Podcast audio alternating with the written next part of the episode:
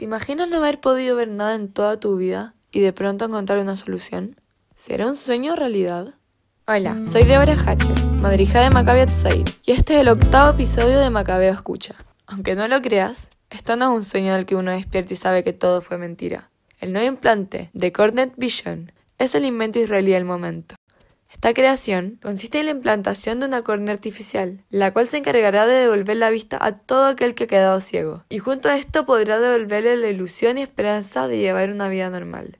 Este es un implante sintético, cuya característica más importante es que requiere una cirugía mucho más corta y sencilla que el trasplante común, siendo realmente eficaz y alcanzable para los cerca de 30 millones de personas que padecen ceguera por problemas en la córnea. Esta revolución no es solo un quiebre en la ciencia, sino que también en la vida de las personas, al igual que los inventos ya tratados en los episodios anteriores, es un sueño que se podrá hacer realidad.